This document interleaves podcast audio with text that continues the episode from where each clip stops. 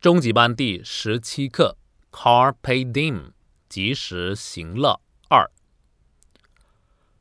Carpe diem means to use time wisely.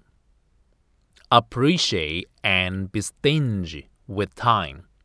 Appreciate and squeeze every minute out of every hour. Promise yourself to value time. Pledge to turn over a new leaf. Get organized and be more efficient. Do the most important things first. Do what needs to be done. Don't ever hesitate or put things off.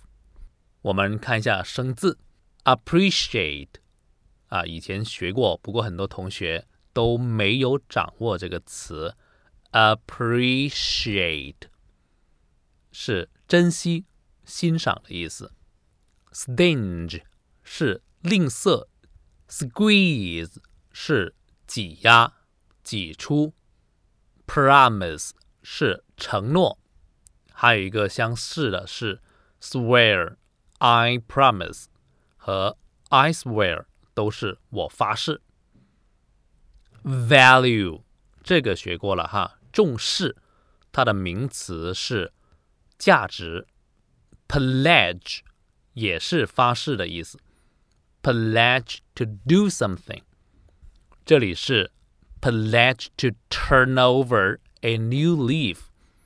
turn over a new leaf 是翻过一页，就是说要重新来过。Organized 是有条理的、有组织的。efficient 是有效率的，它的名词 efficiency。这里有一个 the most important，最重要的三个音节或以上的形容词，它的最高级是加 the most，the most important。Do what needs to be done，这里是个 what 引导的宾语从句，有点深奥哈，大家不管它，就记住它。What needs to be done? Do what needs to be done? Hesitate 是犹豫，put something off 是拖延推迟。我再读一次，Carpe diem means to use time wisely, appreciate and be stingy with time, appreciate and squeeze every minute out of every hour.